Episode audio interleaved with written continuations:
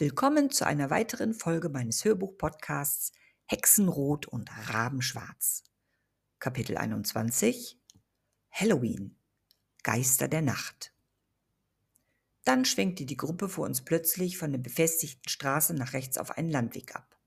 Einige der fast 100 Besucher hatten, wie Madame Vivienne, ebenfalls Laternen mitgenommen und verteilten diese gleichmäßig unter der nun langgezogenen Gruppe. Eine davon wurde zu uns nach hinten gereicht, damit auch wir auf dem unbefestigten Weg nicht in Stolpern gerieten. Zuvor auf der Teerstraße angenehm dahintrottend, hatte ich mich rege an der Konversation mit den beiden jungen Frauen beteiligt. Nun aber konzentrierte ich mich auf den unebenen Weg und die Richtung, in die wir wanderten. Nachdem ich mich einigermaßen trittsicher fühlte, fokussierte ich meinen Blick geradeaus über die Köpfe der vielen Menschen hinweg, hin zu den in der Ferne auftauchenden Lichtern. Zunächst erschienen sie wie kleine Blitze zwischen den herwiegenden, teilweise entlaubten Bäumen. Ich wandte mich an Sky, die direkt neben mir ging. Was sind das für Lichter? Wie Autoscheinwerfer sehen die nicht aus. Ach, das ist die Beleuchtung der kleinen Kapelle. Mr. Shelton schaltet sie nur zu den Events ein. Für den Gruseleffekt. Hinein kann da aber niemand. Die Besucher können das Gebäude besser erkennen, indem die Seelen angeblich gefangen gehalten werden und durch das Kerzenlicht sind dann auch die Schatten der Kreaturen besser zu erkennen. Oh, dabei hielt sie sich die Hand vor den Mund. Habe ich da jetzt schon zu viel verraten? Ich musste grinsen. Bis zu diesem Zeitpunkt hatte ich nicht eine Sekunde über den Inhalt der Geschichte nachgedacht, die mich während des Vortrags von Madame Vivienne vollkommen in den Bann gezogen hatte. Wie die meisten der Eventbesucher tat auch ich diese unglaublich erscheinende Gruselgeschichte als spannend gemachtes Märchen ab. Das Gesamtpaket an Unterhaltung stimmte. Und die Aussage von Sky, dass hier wahrscheinlich mit allerlei Effekten hantiert wurde, bestätigte nur eine wirklich perfekt inszenierte Show. Der Halloween-Spaß stand im Vordergrund. In dieser Hinsicht wurden wir sehr gut unterhalten. Du sagst, die Kapelle auf dem Kirchhof ist beleuchtet? Gehen wir direkt dorthin? Oh nein, Skys Antwort kam wie aus der Pistole geschossen. Dabei schüttelte sie heftig den Kopf. Der Kirchhof ist seit Jahrhunderten ummauert und mit einer schweren Kette am Tor fest verschlossen. Wir werden einmal um ihn umher, herumwandern und zum Schluss durch das riesige Tor hineinschauen. Viele der Besucher, meistens Frauen, sind nach der Beendigung des Rundgangs froh, keinen einzigen Schritt aus, auf das Areal machen zu müssen. Ich zog die Augenbrauen in die Höhe. Das hörte sich mehr als suspekt an. Warum sollte man da nicht hineingehen wollen? Die Kapelle war schließlich das Objekt unserer Neugier, das, wenn wir es schon nicht betreten durften, wenigstens von außen in Augenschein genommen werden musste, um die Dinge zu beobachten, die uns das Gruseln beibringen sollten. Ich war gespannt wie ein Flitzebogen. Meine Freunde äußerten sich ebenfalls mit Unmut darüber, den Kirchhof nicht inspizieren zu dürfen. Der Wald rückte näher, verdunkelte zunehmend den Nachthimmel vor uns, bis wir schließlich hineintraten. Die vielen blinkenden Sterne zwischen den Baumkronen glichen funkelnden Diamantensplittern. Unter unseren Füßen raschelte das Herbstlaub. Das Knacken unzähliger trockener Äste erinnerte mich an ein knisterndes Lagerfeuer. Hier im Wald war es, ungeachtet der mäßigen Lichtquellen unserer wenigen Laternen, stockfinster.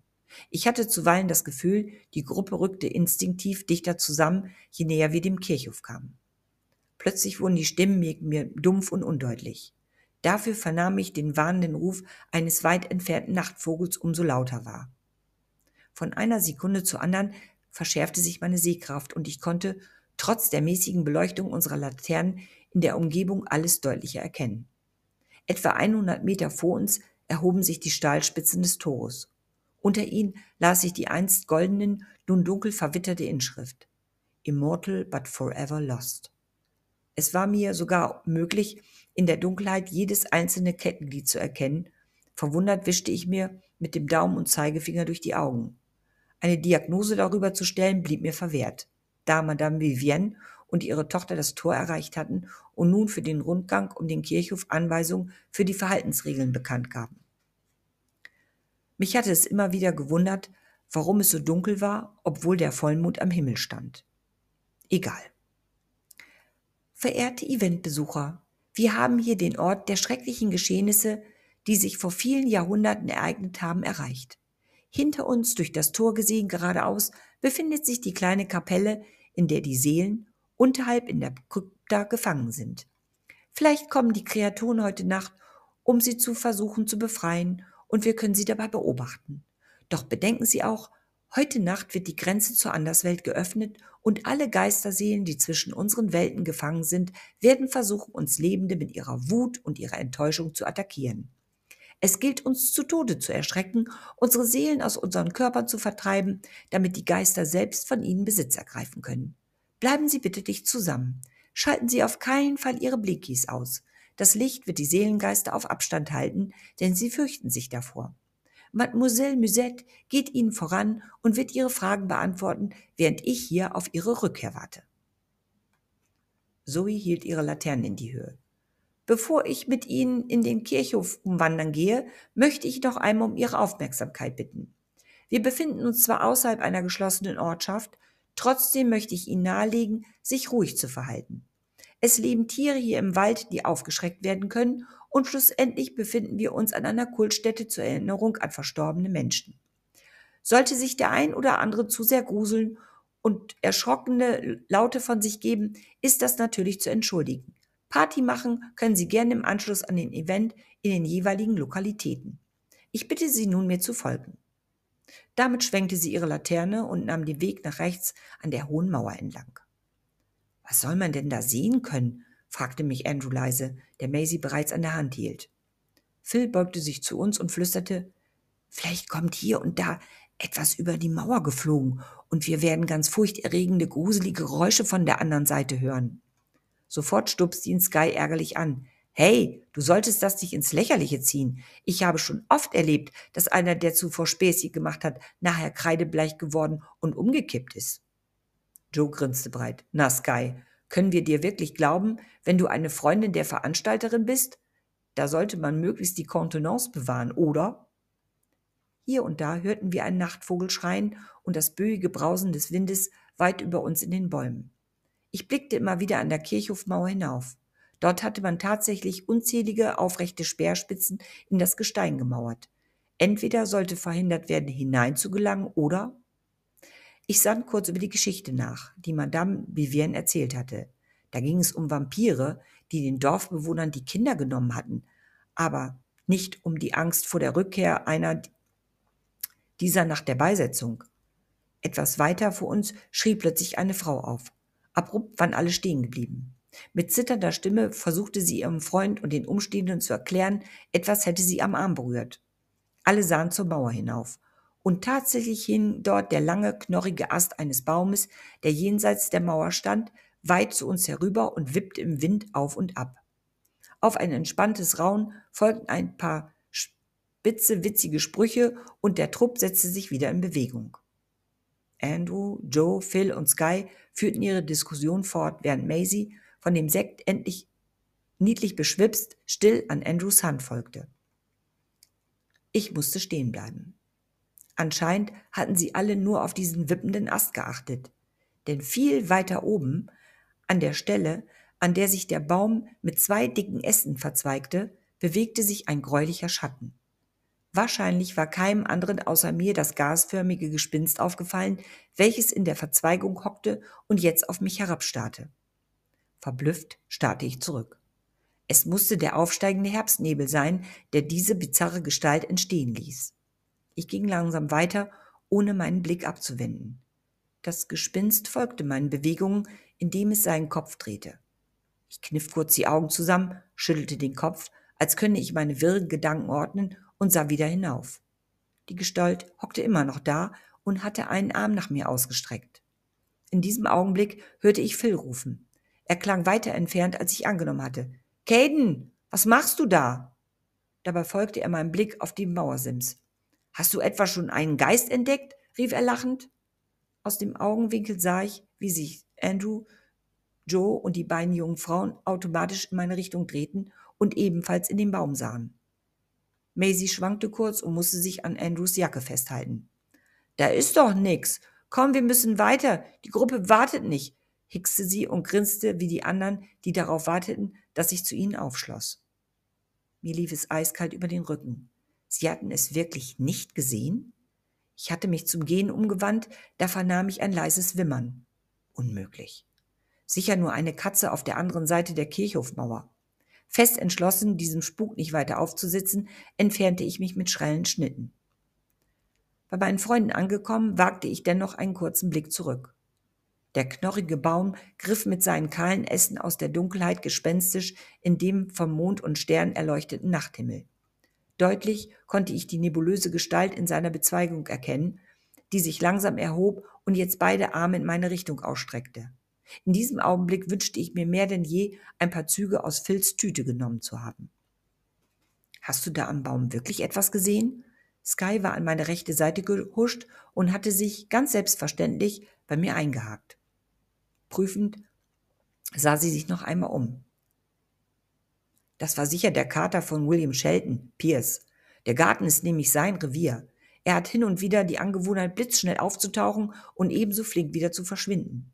Maisie und ich sind schon so oft von ihm erschreckt worden. Er sitzt auf Bäumen und in Hecken und streckt dann blitzschnell seine Pfote nach uns aus. Manchmal scheint er direkt menschliche Züge zu besitzen. Kein Wunder, seine Härchen ticken irgendwie anders, als man sich einen älteren Priester und seine Haushälterin vorzustellen hat. Skys Redeschwall beruhigte mich, wenn auch nur ein wenig. Sicher hatte ich mich täuschen lassen. Nur spaßeshalber sah ich noch einmal zurück. Wir hatten uns inzwischen so weit von der Stelle entfernt, dass alles hinter uns Liegende in Dunkelheit versank. Ich war tatsächlich einem Halloween-Spuk aufgesessen. Ich seufzte erleichtert und folgte der Gruppe nach links um die Ecke. Hier und da gellte ein hysterisch weiblicher Schrei durch die Nacht, gefolgt von Gelächter und den immer wieder freundlichen Ermahnungen unserer Führerin, die Ruhe zu bewahren. Gerade wurde mir bewusst, eine nette junge Frau an meiner Seite zu spüren, da entdeckte ich durch die Bäume und die dicht gewachsenen Büsche hindurch am oberen Ende des Kirchhofes Lichter scheinen. In nicht allzu weiter Entfernung musste sich die Kapelle befinden. Je näher wir kamen, desto größer wurde mein Unbehagen. Eine eigenartige Kälte kroch an meinen Beinen die Jeanshose hinauf, obwohl hier kein Wind ging und kein Bodennebel um unsere Füße wabberte. Den Kirchhof hatte man in ein Waldstück integriert, dem Blackberry Wood. An der Hauptstraße und dem Landweg blies der Wind in kalten Böen. Sobald wir uns auf dem Pfad entlang der Kirchhofmauer befanden, wurde es merklich angenehmer. Obwohl wir dicht hinter den beiden anderen Besuchern hergingen, spürte ich plötzlich kühlen Wind in meinem Gesicht. Erstaunlicherweise bewegten sich meine kinnlangen Haare nicht einen Zentimeter, während immer wieder ein eiskalter Hauch über meine Wange strich. Ich sah an der Mauer entlang. Zahlreiche Äste der dahinterstehenden Bäume hingen wie lebloses Skelettglochen darüber und Efeu rankte wie ein riesiger Wandteppich bis auf den Waldboden herab. Es roch plötzlich nach verrottetem Laub und feuchter Erde. Bilder aus meinen Visionen huschten schattengleich an meinem inneren Auge vorbei und ich hatte das ungute Gefühl, beobachtet zu werden. Mein Blick fiel auf eine dunkle Gestalt, die links hoch oben in einer Baumkrone saß. Sky, die meine Anspannung nicht entgangen war, folgte meinem Blick. Das ist wirklich erstaunlich. Wie ein Nachtvogel sieht der nicht aus. Hat eher etwas von einer Krähe und die sollte eigentlich in einer Gemeinschaft an einem geschützten Platz übernachten. Woher willst du das wissen? fragte ich interessiert und versuchte so gut es ging, das Gefühl, beobachtet zu werden, zu verdrängen. Wir, das heißt Zoe, Maisie und ich beschäftigen uns viel mit Mystik, Hexerei und Übersinnlichen. Der Rabe, auch Corvus Corax genannt, ist eines der mystischen Elemente, dem viel Aberglauben zugeschrieben wird. Um darüber mehr zu erfahren, muss man diese Tiere studieren. Dabei erfährt man unweigerlich das ein oder andere Wissenswerte. Ein solcher Vogel schläft für gewöhnlich nicht allein und weithin sichtbar in einer Baumkrone. Ich zog die Augenbrauen hoch und versuchte mehr von diesem Vogel zu erkennen. Tatsächlich meinte ich in diesem Moment, die Gestalt in der hoch aufragenden Baumkrone viel besser sehen zu können als noch zuvor. Dort saß tatsächlich ein Kolkrabe, der größte seiner Art. Abermals schauderte es mich, denn der Vogel sah direkt zu mir herunter. Unverhofft spannte er seine Flügel und erhob sich in die Lüfte, um mit einem lauten Krächzen herabzuschießen. Schon glaubte ich von ihm attackiert zu werden, da drehte der Vogel ab und tauchte hinter der Kapelle in die Dunkelheit. Sky riss an meinem Jackenärmel. Hast du das gesehen? Mich haut ja so schnell nix vom Hocker, aber das war jetzt unheimlich. Was denn, wollten die anderen wissen und reckten ihre Köpfe rücklings in unsere Richtung. Sky wies in die Krone hinauf. Da saß eben eine große Krähe. Sie ist im Sturzflug auf uns runter und dann in Richtung Kirchhof abgedreht. Ich kam mir gerade vor wie in dem Film Die Vögel von Alfred Hitchcock. Das Krächzen habe ich auch gehört, stimmte Joe ihr zu, aber gesehen habe ich nix. Man kann auch von der Kapelle herzlich wenig erkennen. Vielleicht wird es gleich am Tor spannender. Gegruselt habe ich mich bislang leider noch nicht. Da begrinste er und schnitt eine sehr lustige Grimasse. Alle anderen nickten zustimmend. Seine Aussage, die Kapelle betreffend, war sicherlich richtig. Außer den flackernden Lichter im Kirchenschiff, hinter der bunten Bleiverglasung, die, wie ich annahm, von Kerzen stammten und nicht von elektrischem Licht, war dort nichts weiter zu sehen. Ich hingegen hatte immer noch das Gefühl, jemand würde mich im Visier haben. Demnach war es nicht nur der Vogel gewesen, der sein Augenmerk auf mich gerichtet hatte. Zudem verspürte ich eine unheimlich und zugleich starke Präsenz, die nach mir zu greifen versuchte. Immer wieder berührte mich ein eisiger Hauch. Irgendwie war ich Sky dafür dankbar, dass sie eingehakt dicht neben mir ging. Erneut bogen wir nach links und folgten dem Pfad längs der Kirchhofmauer, zurück zum Tor. Je weiter wir uns der Kapelle entfernten, desto freier fühlte ich mich. Schließlich ließ auch die Kälte von mir ab.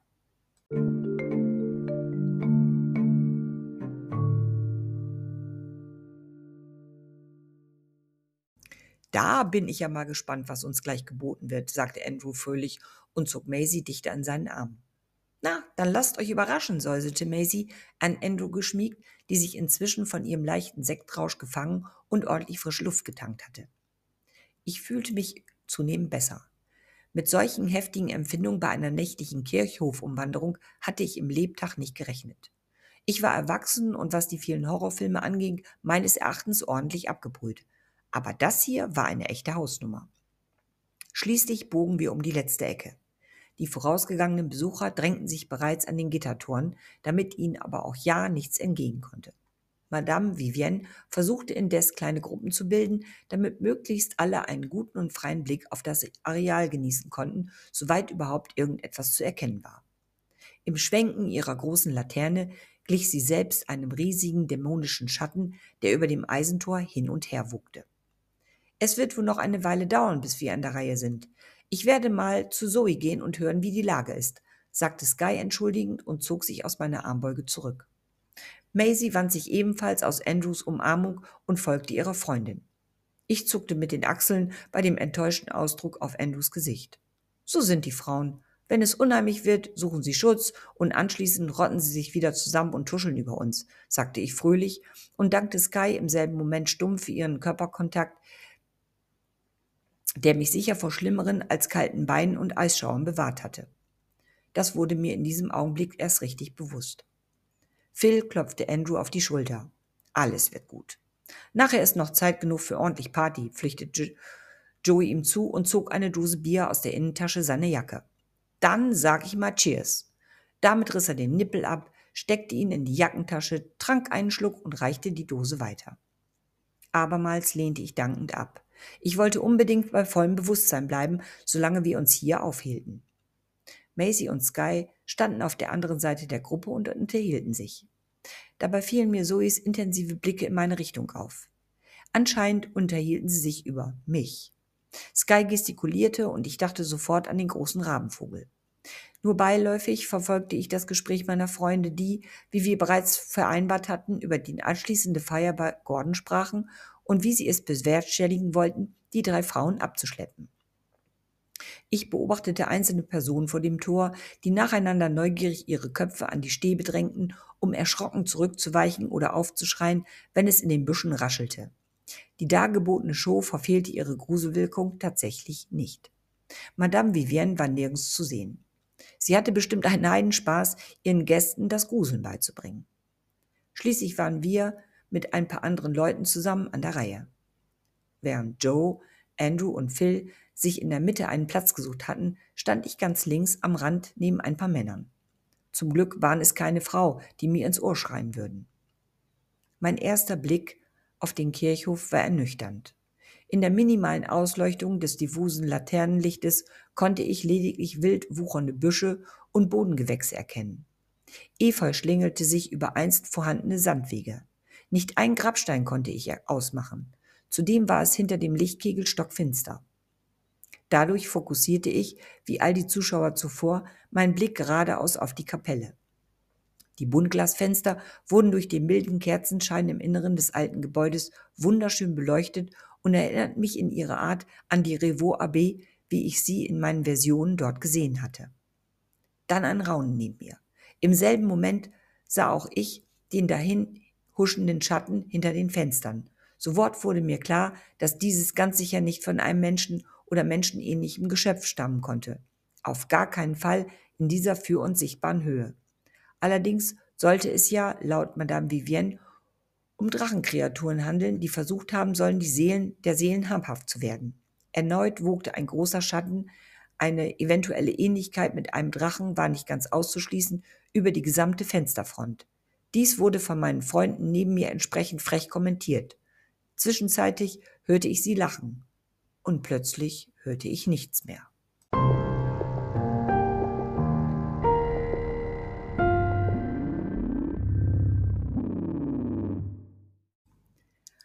Ein nie zuvor empfundener Schwindel versuchte mich von den Beinen zu ziehen. Panisch griff ich an die Gitter, um nicht auf die Knie zu fallen. Dann sah ich sie. Dünne, nebelfetzige Gespinste. Aus dem Nichts erhoben sie sich schleierhaft vom Boden und wogten wirbelnd umeinander. Immer mehr Gestalten formten sich daraus und verharrten schwebend in der Luft. Eine dieser Gestalten hatte ich zuvor in dem alten, knorrigen Baum gesehen. Jetzt waren es so viele, dass ich sie nicht zählen konnte. Hilfesuchend sah ich mich um. Die Leute neben mir wirkten wie eingefroren. Meine Freunde, gespenstisch in ihren Bewegungen erstarrt, blickten stumm durch die Stäbe. Was für ein Albtraum, flüsterte ich leise und begann am ganzen Leib zu zittern. Eines der Gespinste löste sich aus der Vielzahl seinesgleichen und schwebte auf mich zu. Sein Gesicht und sein Körper wabberten ähnlich einer Rauchfahne im Wind und verzehrte sich immer wieder in einer Fratze bis hin zu einem freundlichen Gespenstergesicht, das mich an die Kindergeschichten von Huibu erinnerte. Es streckte mir seine dünnen, fädigen Arme entgegen und sah mich aus leeren Augenhöhlen an. Du bist gekommen, um uns zu befreien? Damit schwenkte er zur Seite und gab den Blick auf die anderen Geister frei. Und bist du gekommen, um sie? Dabei driftete nun die Horde der Geister auseinander, um den Blick auf die Kapelle freizugeben, zu befreien? Mir fiel im wahrsten Sinne des Wortes die Kinnlade herunter. Was um alles in der Welt sollte diese Inszenierung? Kam etwa jeder der Eventbesucher in diesen Genuss oder? Von einer Sekunde zur anderen schauderte es mich am ganzen Körper. Die Erkenntnis traf mich wie ein Schlag. Panisch versuchte ich, das Gitter loszulassen. Leider ohne jede Chance. Okay, ich versuchte einen klaren Gedanken zu fassen, damit befinde ich mich tatsächlich wieder in einer dieser Visionen, in der das Ende nur mit Hilfe des Kontaktabbruchs möglich ist, der hier anscheinend nicht funktionierte. Na toll. Das Gespinst schwebte näher zu mir heran. Hast du meine Frage nicht verstanden, Nathaniel? Erstaunt flogen meine Augenbrauen in die Höhe. Ja, nein, ich bin nicht. Du bist nicht. Was? Fiel es mir in die Antwort, die ich im Grunde genommen nicht geben wollte. Ich kniff die Augen zusammen und hoffte insgeheim, auf diese Weise dem Dilemma zu entkommen. Sieh mich an, flehte das Gespinst leise. Wir haben schon viel zu lange auf dich gewartet. Ich schlug die Augen auf. Aber ich bin nicht Nathaniel. Ihr müsst mich verwechseln. Warum hast du mich vorhin sehen können und alle anderen Menschen nicht? Warum kannst du uns alle sehen? Ich spüre es. Wir alle spüren es. Du bist endlich gekommen. Zu uns. Es ist in dir. Warum hilfst du uns nicht? Es flog auf mich zu, streckte seine Hände nach mir aus. Eisiger Luftzug strich über meine Fingerknöchel. Im nächsten Augenblick durchbrach ein lautes Krächzen die Stille der Nacht.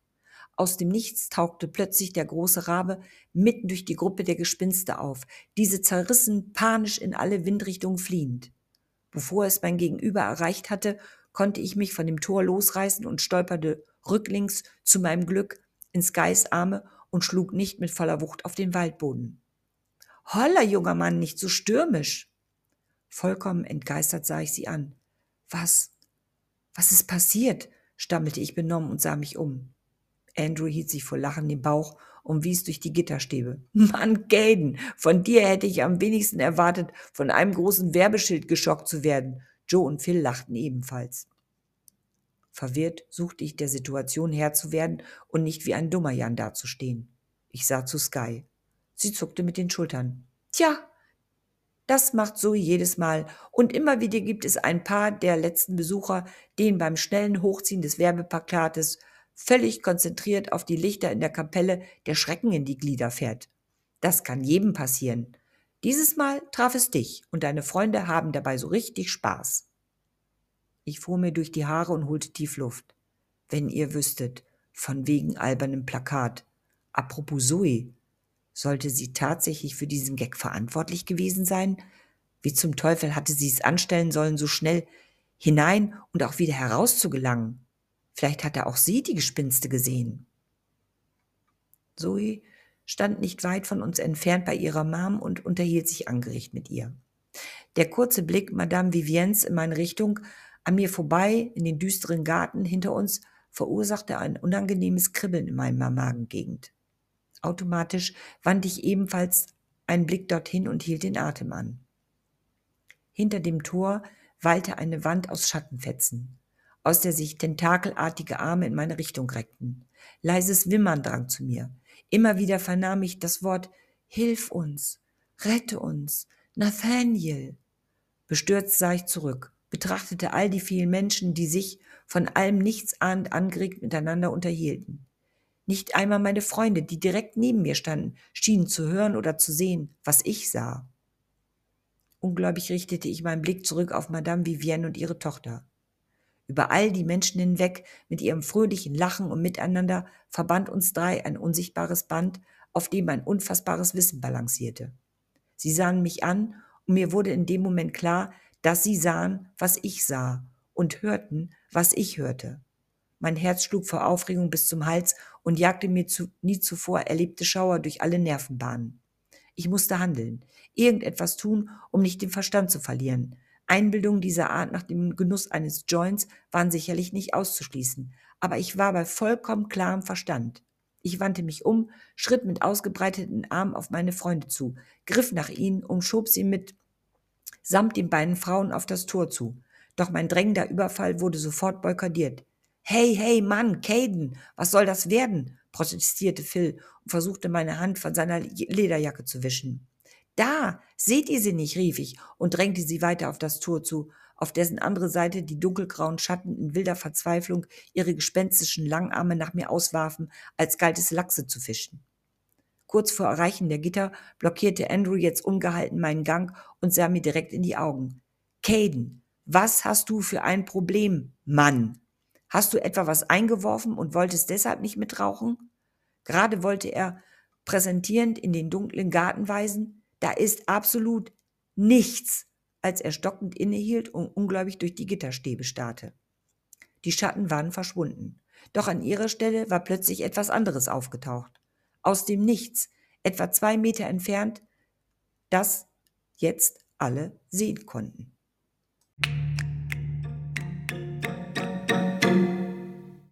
Zoe, kreischte Maisie entsetzt und versuchte dabei, mir nicht allzu hysterisch zu klingen. Was machst du da drin? Wie bist du da? Sch.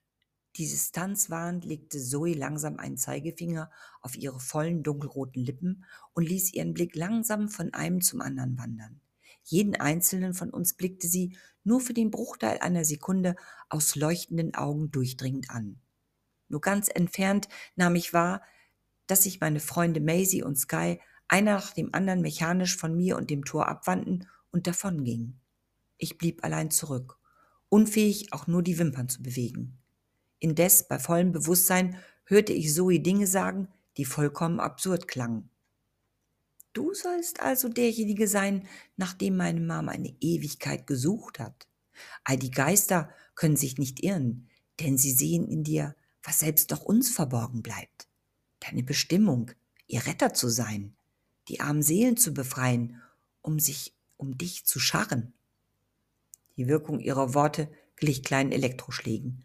Das hier war keine Inszenierung, kein Einzeldate mit Gruseleffekt. Zoe sprach von den Geistern, die außer mir und ihrer Mom niemand anders sehen konnte. Und den beiden Damen schien nicht entgangen zu sein, dass ich die ganze Zeit von ihnen beobachtet wurde. Umherirrende Seelen auf ihre Erlösung hoffen, mich für etwas auserkoren zu haben, die ich ihnen nicht geben konnte. Es gab für mich keinerlei Ansatz, ihre Mutmaßungen nachvollziehen zu können.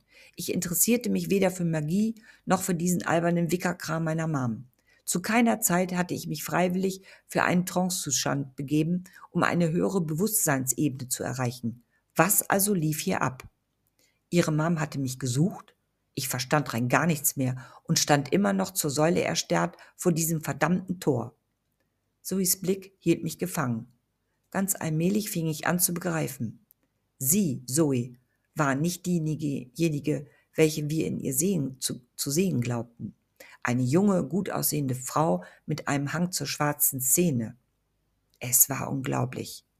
Sie lächelte und ich wusste sofort, dass alles, worüber ich gerade nachdachte, umgehend von ihr absorbiert wurde.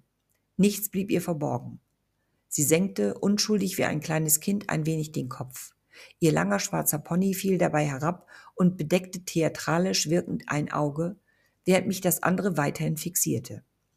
In einer langsamen, eleganten Bewegung schob sie ihre bleiche Hand mit den unfassbar langen, dunkelrot lackierten Fingernägeln unter ihre lange Haarsträhne und schob sie lassiv aus dem Gesicht. Ihr Lächeln wurde breiter und sie entblößte dabei ihre obere Zahnreihe mit einem makellos weißen Vampirgebiss mit langen spitzen Fangzähnen. In diesem Augenblick reihte sich jedes noch so kleine Indiz für ihre Andersartigkeit zu einem Gesamtbild aneinander. Weder sie noch ihre Mam hatten sich einer klassischen Kostümierung bedient. Mein anfängliches Gefühl hatte mich demnach nicht getäuscht. Sie waren keine Menschen. Nicht in dem Sinne. Von ihnen ging eine unheimliche Energie aus, die mich auf eine unbeschreibliche Weise stark berührte und dabei nicht im entferntesten der feinen Aura unserer menschlichen Rasse glich. Obgleich Zoe mich in ihren Bann gezogen und sich in meine Gedanken geschlichen hatte, spürte ich eine wesentlich schwächere Präsenz ihrer Andersartigkeit als bei ihrer Mom. Zoe verstärkte ihren Blick, folgte meinen Gedankengängen wie ein schnüffelnder Hund und zog, erstaunt über meine erfolgreichen Recherchen, kokett eine Augenbraue in die Höhe. Sie sind Vampire. Attraktiv, verführerisch, unnahbar und zuweilen gefährlich. Ihre wahre Identität erkannt, wusste ich im Gegenzug nicht, was sie tatsächlich in mir zu sehen glaubten. Mich schauderte. Angst kroch in meinen Nacken und legte sich wie eine ausgewachsene Würgeschlange um meinen Hals. Ich musste weg von ihr. Irgendwie musste ich die Aufmerksamkeit meiner Freunde erregen, wollte rufen, schreien. Zoe, zuvor schmeichelndes Lächeln, verzerrte sich zu einer dämonischen Maske.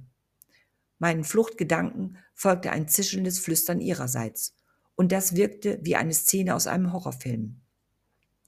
Du wirst schön bleiben, wo du bist. Deine Freunde werden dich nicht mehr hören können. Sie alle haben sich meiner kleinen Suggestion unterziehen müssen. Mehr denn je wünschte ich mir in einer Vision festzustecken. Die dünne Linie zwischen Wahrheit und Einbildung löste sich viel zu schnell auf. Ich war nicht einmal in der Lage, mich umzudrehen, um zu sehen, was hinter mir geschah, geschweige denn irgendetwas, irgendjemanden wahrzunehmen. Es gab nur mich, das Tor zwischen uns und Zoe auf der anderen Seite. Was hatte sie vor?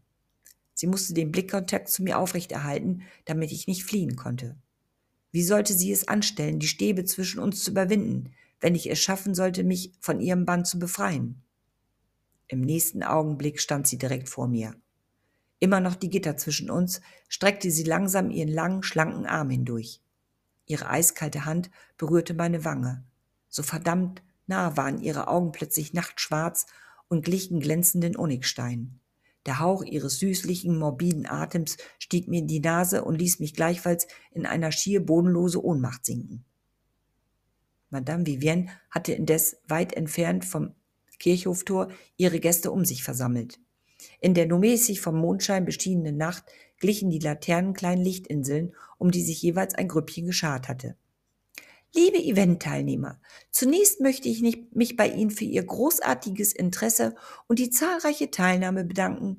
Um Ihren Rückweg sicher und gefahrlos zu gestalten, bitte ich Sie, Ihre Blinkies angeschaltet zu lassen oder diese gegebenenfalls zu aktivieren, sollten Sie sie abgestellt haben. Zudem wäre es sinnvoll, wenn die Letzten und auch diejenigen von Ihnen, die an der Straßenseite gehen, die Blinkes auf dem Rücken tragen. Dann darf ich Maisie und Sky einmal zu mir bitten. Vivian beobachtete die beiden jungen Frauen, die sich aus der Gruppe lösten und auf sie zukamen. Ihr seid so nett und geht mit den Leuten schon einmal voraus. Ich werde sogleich nachkommen. Ihr durchdringender Blick ließ damit keinerlei Fragen zu. Maisie und Sky nickten zustimmend, nahmen Vivians Laterne entgegen und forderten, sich an die Spitze setzen, die Leute auf, ihnen zu folgen. Madame Vivienne entfernte sich ungesehen blitzschnell von der Gruppe. Sie wurde mit dem Schatten eins und beobachtete aus einiger Entfernung den Vorgang am Tor. Die Dunkelheit, die sie für alle Teilnehmer trotz Mondenschein heraufbeschworen hatte, stellte für Vampiraugen kein Problem dar. Dafür gab es etwas anderes, das Vivienne auf gar keinen Fall aus den Augen lassen durfte. Die Zeit. Ein Blick auf die unter ihren Ärmeln verborgene Armbanduhr gab ihr eine Viertelstunde bis Mitternacht. Bis dahin musste der junge Mann in Sicherheit gebracht werden. Sie sah, wie dieser plötzlich zusammensank wie ein Sack Mehl. Doch bevor er auf den Boden schlug, war sie bei ihm und fing ihn auf. Maman, protestierte Zoe empört, ich wollte ihn. Zoe, mahnte Vivian ihre Tochter, hast du eine Ahnung, was passiert, wenn sie uns hier finden? Mit ihm? Geh zum Mausoleum hinüber und öffne die Tür. Ich bin gleich bei dir. Lautlos und schmollend verschwand Zoe in der Dunkelheit zwischen dem dunklen Buschwerk.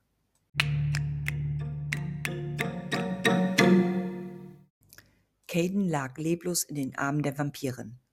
Arme und Beine hingen schlaff herab, während sein Kopf gebogen auf dem linken Oberarm an ihrer Brust lehnte, wie der eines kleinen Kindes. Du bist also derjenige, der mit den Seelen sprechen kann. Du wirst der Schlüssel zu allen meinen Fragen sein, die viel zu lang schon in mir brennen. Und ich muss zugeben, du bist ausgesprochen smart. Ich kann Zoes Verliebtsein durchaus nachvollziehen. Nichtsdestotrotz werde ich sie enttäuschen müssen. Sie kann dich nicht haben. Es wäre für sie durchaus ein tödliches Vergnügen. Ich befürchte allerdings, dass sie sich nur schwer davon überzeugen lassen wird. Im nächsten Moment riss der Stoff im Rücken ihres Kleides und Vivienne entfaltete ihre Fledermausähnlichen großen Flügel. Mit zwei gewaltigen Schlägen hob sie vom Boden ab, überflog das Tor und landete lautlos neben Zoe. Bist du dir sicher, dass wir es bis in die Kapelle schaffen, ohne aufgespürt zu werden? Wenn wir uns jetzt beeilen und du die Tür so verschließt, wie du sie vorgefunden hast, auf jeden Fall, flüsterte Vivienne und huschte an Zoe vorbei in die Tiefe. Lautlos schwebten die beiden Frauen durch die langen, engen und zuweilen verwinkelten Gänge. Links und rechts befanden sich in Abständen die Grabkammern, in denen sich die verstaubten Särge der einst hier beigesetzten Dorfbewohner befanden. Wo müssen wir jetzt hin? flüsterte Zoe und hielt hinter ihrer Mutter, die vor zwei massiven Eichentüren schwebend verharrte. Geradeaus geht es in die Krypta. Wir werden sie nicht betreten können, weil ein Bann auf ihr liegt, um die dort gefangenen Seelen zu schützen. Du musst die rechte Tür öffnen. Dahinter führt eine Treppe hinauf in die Kapelle. Wie lange soll er in diesem Zustand bleiben? fragte Zoe drängend und öffnete, so leise es möglich war, die rostige Verriegelung. Behutsam trug Vivienne Caden durch den engen Türrahmen und achtete darauf, ihn nicht gegen die Mauern zu drücken. Heute ist Vollmond. Wer weiß, was heute Nacht noch mit ihm geschehen wird. Sie dürfen ihn auf keinen Fall hier entdecken.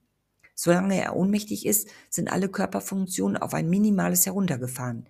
Wenn ich ihn oben abgelegt habe, gebe ich ihm noch eine kleine Dosis. Später werden wir noch einmal zurückkommen, um nach ihm zu sehen. Hintereinander schwebten sie die Treppe hinauf und betraten hinter dem Altar den Kirchenraum. Das Licht der holographischen Kerzen war bereits verloschen. Hutsam trug Vivienne den ohnmächtigen Körper nach rechts in die Ecke hinter das Kirchenschiff und hauchte ihm ihren Vampiratem in die Nase. Dann legte sie ihn auf den Steinboden ab und verließ mit ihrer Tochter die Kapelle. Es fehlten nur noch wenige Minuten bis Mitternacht. Bald würden sie hier auftauchen.